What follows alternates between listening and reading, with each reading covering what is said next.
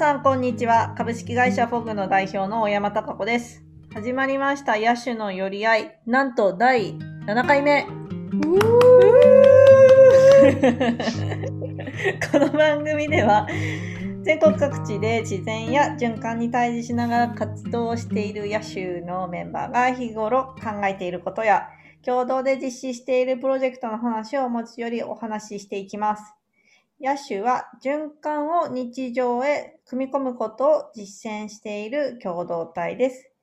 それぞれの専門性が、まあ、そいろんな専門性ある仲間たちが、と一緒にいろんなことをしてます。で、今日はなんですけど、私、大山と、シェフの青柳陽子と、あと、レストランチームの森本桃代、まあ、二人ともレストランチームなんだけど、の二人が参加してます。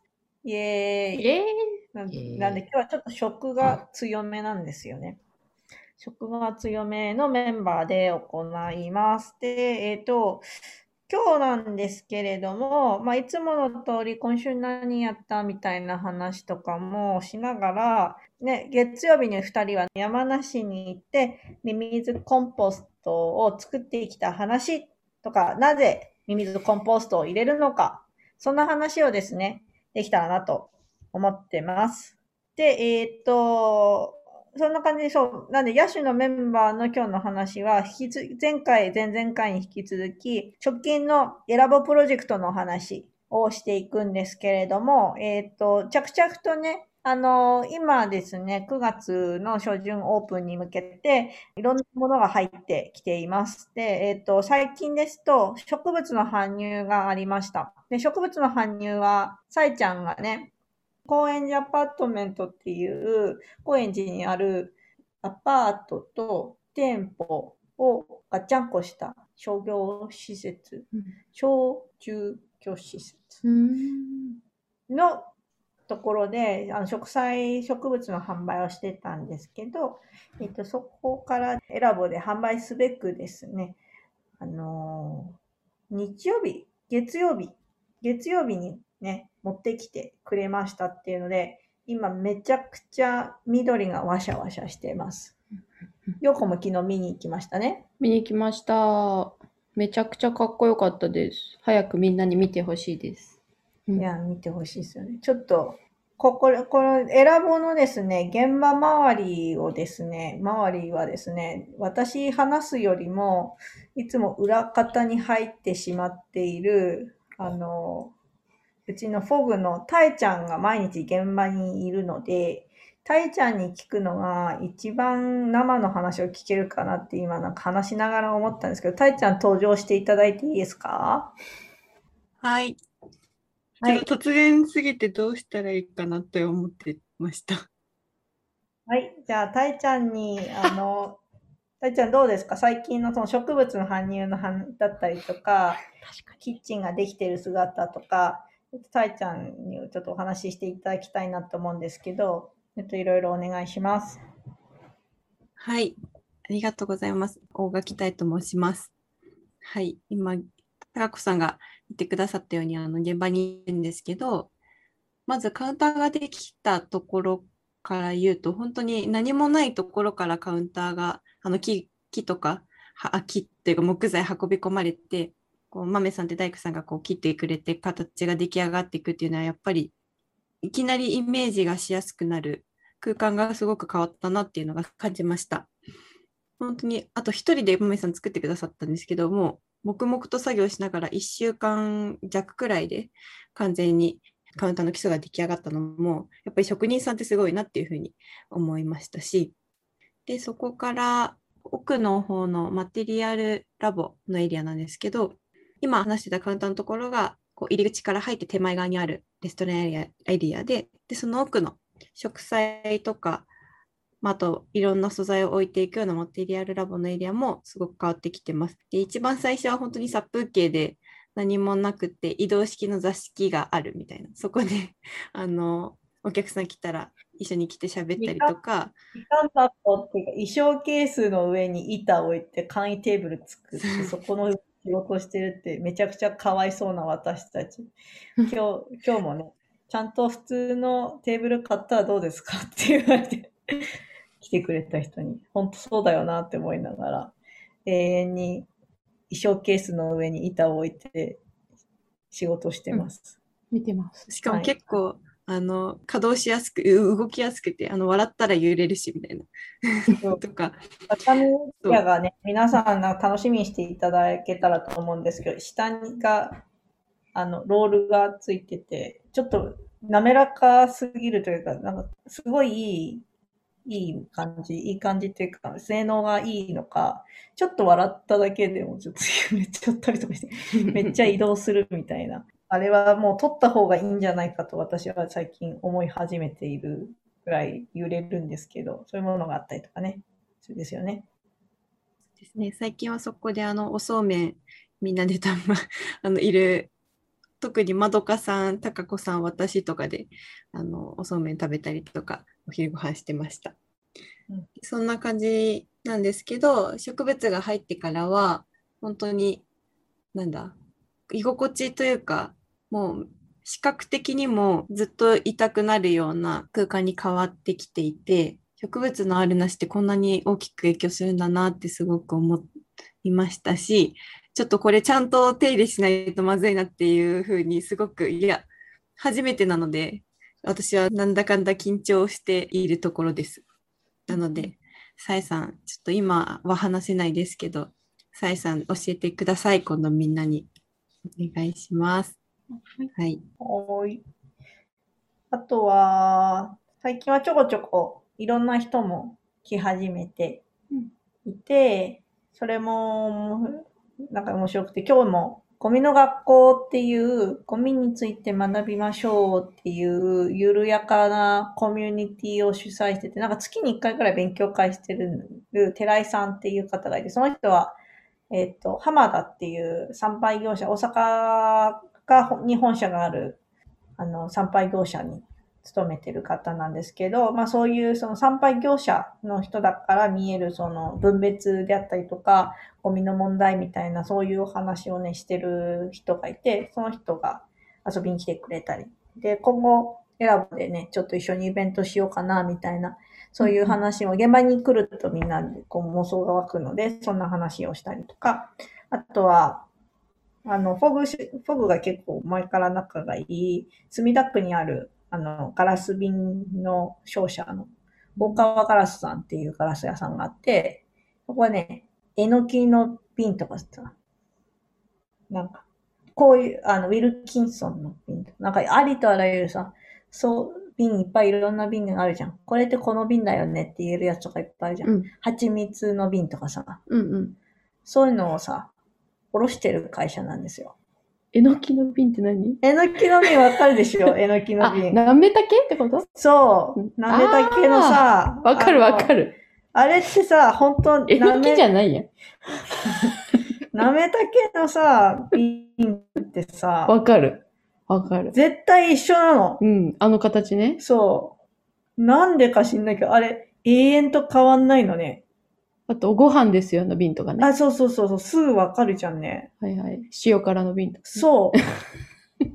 絶対なんかこう、上がこう、しぼまってる、はいはい。こういう瓶でさ、はいはい。そういうの売ってるわけですよ。へえ。で、えっ、と、まあ、この瓶ってさ、ロットで発注なので、絶対24個とかさ、12個とか6個とかさ、うんそんそれでこう、商社から届けられて、それをこう、川さんは、あの、小売店とか、まあ、あと、なんだ、工場とかに卸すわけですよ。で、で、だけど、それサンプルくださいってなったら、そのサンプルって2、3個ぐらいしか、こう、お客さんに渡さないから、残りの21個とか余ったりするわけですよ。ほうほうほう。それが今まで廃棄してたんですって。え、もったいない。そうそうそう。だからそれをどうにかしたいみたいな。で、瓶ってリサイクル可能だから、そこペットボトルに比べてめちゃくちゃサステナブルだよね、みたいな。そこからね、あの、環境の話が興味が出てきたって言ってる、あの、お兄ちゃんがいるんですけれど、うんうんうんそういう人も遊びに来てくれたりとか。うんで、なんか、あの、マテリアルでそういうの瓶入れたいなうん。って思っうんうん。いいたりね。とかね。そんなことを、だからやっぱ物が入り始めると、こういうのできるとか、ああいうのできるとかね、うん。分かってきたりとか、みんなも分かるし、テンションも上がるし、うんうんうん。楽しいなって思って確かるんだ。に。すごい身近なものですね、その瓶とかもね。ね、うん。そうやね。そうやね。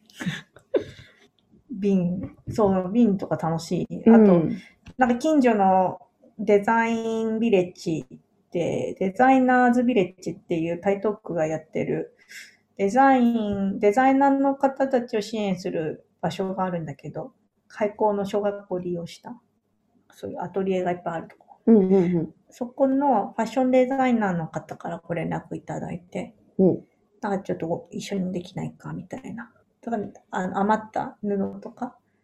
をなんか活用して、ここラボでできないかみたいなお話があったりとか、すごい。すごい綺麗なね、テキスタイルの柄が可愛いから、そういうのもね、ちょっとずつ、ちょっとずつね、広げていけたらなと思っている。そういうのってやっぱりクラウドファンディング効果なんですか？そういうわけじゃなく、うん。もう地道にこもう、ともとからつなが台ってて東。区のそういう人たちとうーん。連絡し合いながら、すごい。ちょっとずつ仲良くなってうんうんうん。いる感じですね。確かに。あの、革製品もそうですよね。革製品リターン、リターンの。あ、そうそうそう、そうなんです。革製品もね、リターンの、これ今、クラファンを、あの、今回初めての方は、今、クラファンをですね、実施中なんですけれども、クラウドファンディングの中のリターンの一つである、その、二つあるか。うん。レザーの端材を使ったコードをまとめるコードホルダーうんうん。と、あとピアス。それも台東区の、あの、そのデザイン、デザイナー支援の施設うんうん、で、えっ、と、革の、革小物を作っている女性の方からにお願いして作っていただいている。ですね。いやー、そうなんですよ。だから、地元の人たちと共に、はい、やっています。はい。はい。で。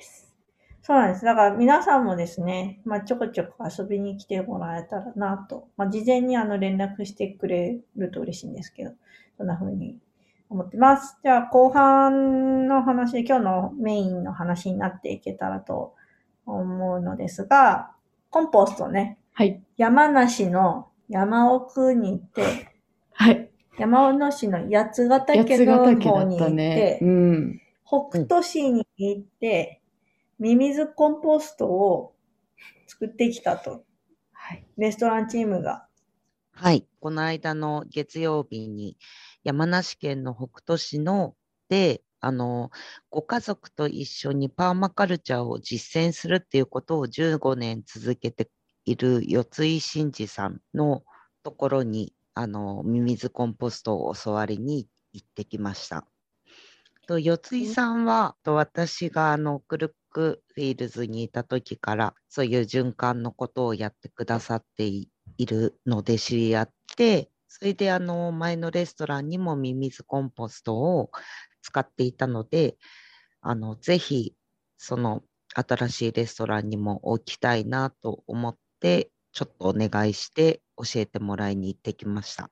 で、メンバーはようこちゃんと、あの、もう一人、あの、私の友達と、ようこちゃんの友達と行ってきました。で、まあ、あの、前半はなかなかミミズコンポストを作れずに、かまどでご飯炊いたり、パーマカルチャーのお話を聞いたりとかで、後半焦って、コンポストを2時間ぐらいで作るっていうハードスケジュールだったんですけど、なんとかあの完成して、もうすぐお店に到着します。はい。ありがとうございます。ね、四井さんはパーマカルチャー、パーマカルチャー会？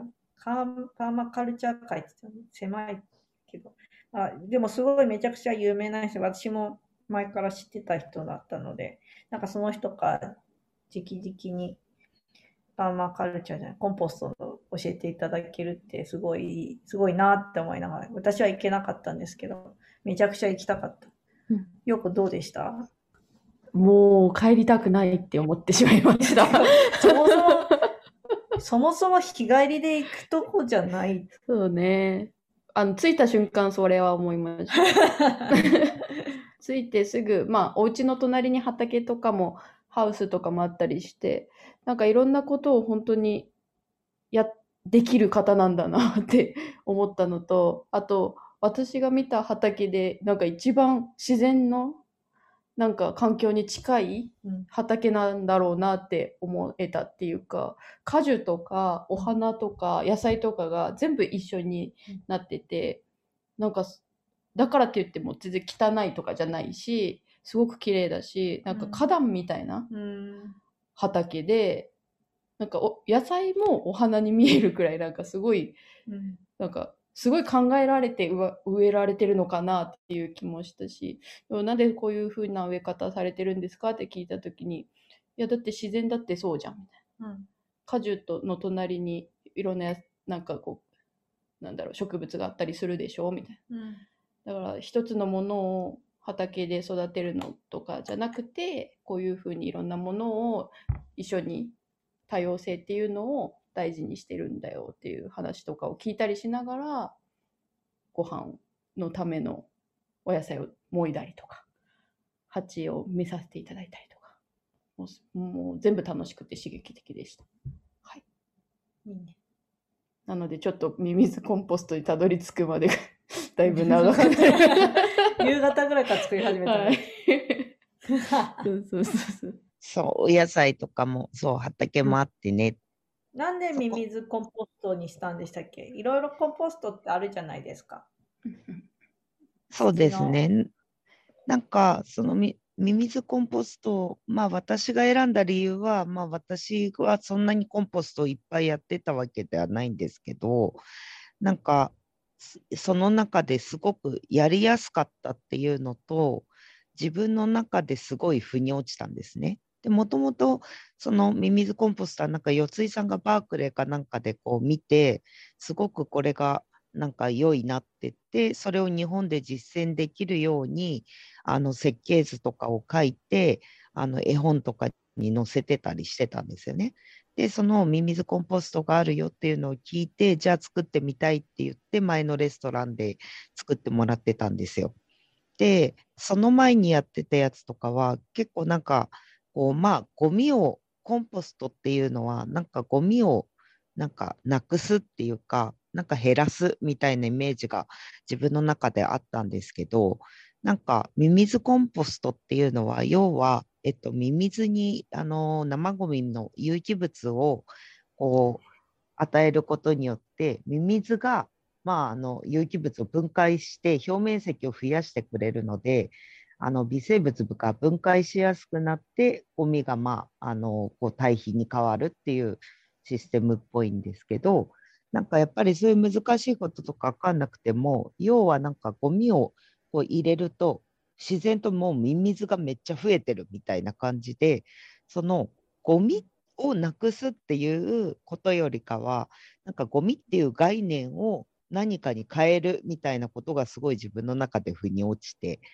で、その中でミミズコンポストは、なんかその捨ててしまうものから新たなミミズっていうものを生み出すみたいなことがすごく面白いなって思うし、そういうものを目で体感しやすいので、子どもたちとか、そういうあの何も知らない子たちにも響きやすいので、なんか、なんて言うんですかね、なんか難しくゴミをなくそうっていうと、なんか難しく考えちゃうんだけど、なんかそういうのを目で見て体感することによって、概念を変えるっていうことがすごくやりやすいコンテンツだなと思ったので、ミミズコンポストを選びました。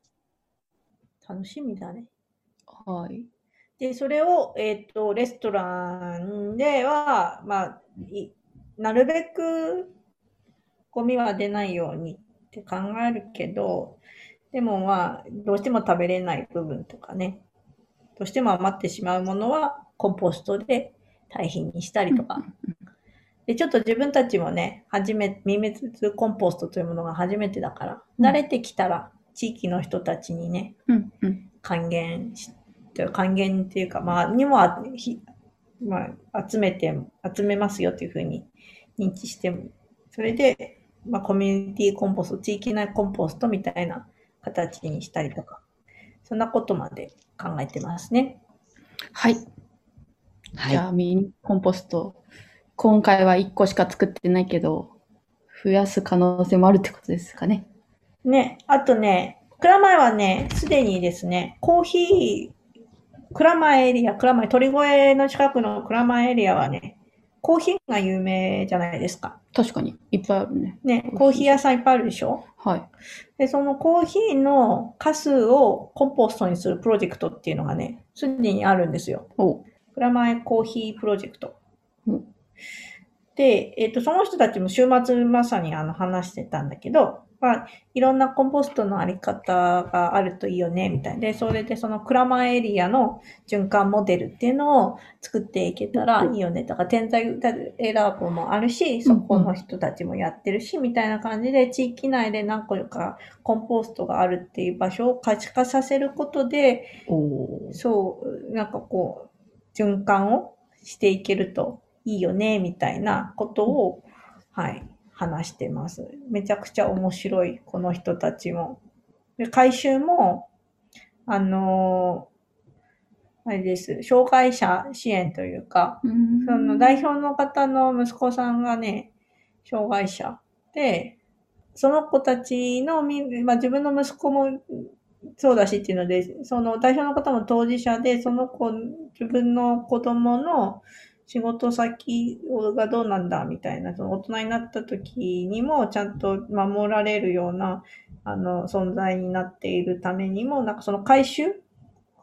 コーヒーカスの回収を、そういう子たちにしてもらって、そういう単純作業だったらさ、すごい得意だからしてもらって、で、それを、まあ、コンポストに、回収してコンポストにして、で、それをまた、なんかこう、堆肥として販売するとか、うん。二次利用していくみたいなプロモデルを作ってて、めちゃくちゃ面白い。その人たちの話もね、いつか、なんか、ね、みんなでお話聞けるといいなとは思うんですけど、そんなことをですね、考えたり。で、テイクアウトの容器も、あの、この間、そのコーヒープロジェクトの方に聞いたんだけど、うんうんうん。小麦のふすまを使ったお皿ええがを丸紅商事うん。が開発して、おで、それをね、それだったら分解されるから、うんうんうん。まあもちろんお弁当持ってきてもらえると一番ベストだけど、うんうん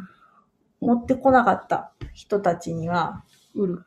そう、これを販売してテイクアウト容器にしようかなと、かわいいですね。そう、思って、めちゃめちゃかわいいです。ずっとこういうの探したけど、なかなかいいのなかったけど。ちょっと見つけてしまったみたいな。エディッシュ、エディッシュっていう名前の、うーん。はい、ものです。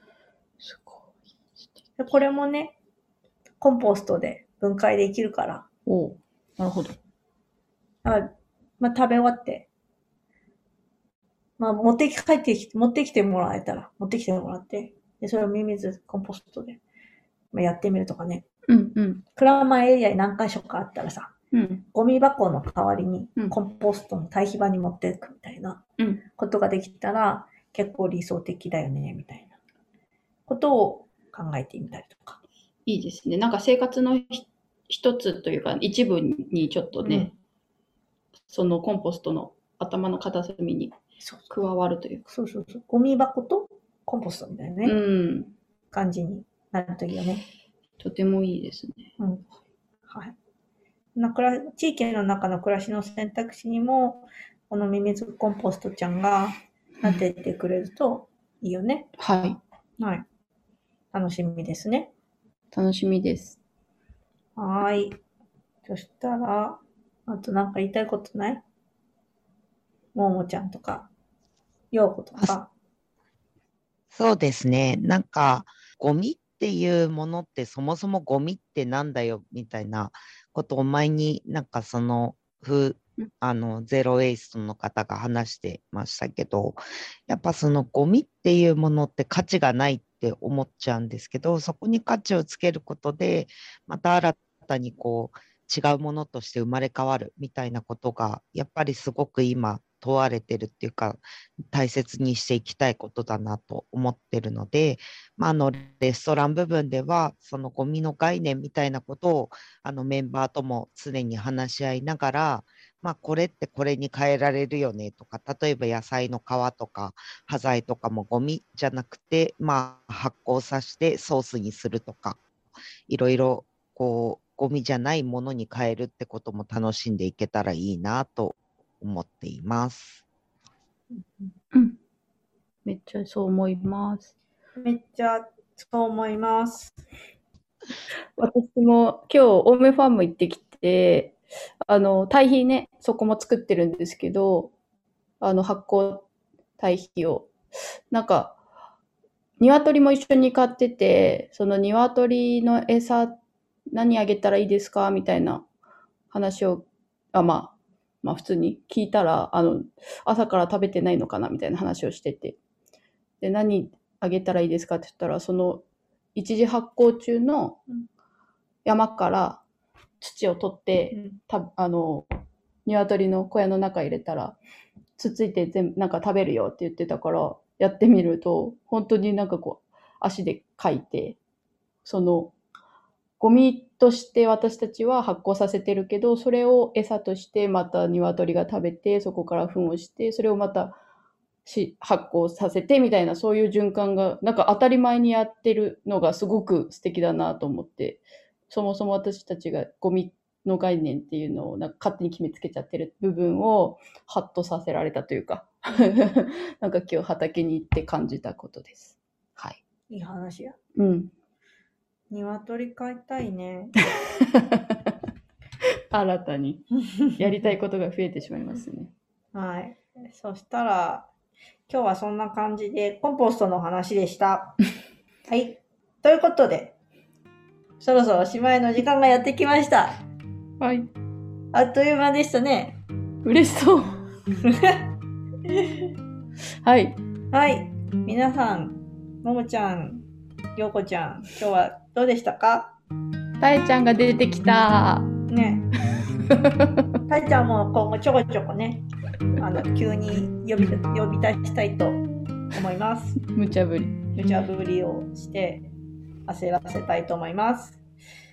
それでは皆さん最後までお付き合いいただきありがとうございました。じゃあまた来週クラファンもお願いします。よろしくお願いします。お願いします。お願いします。バイバイ。またね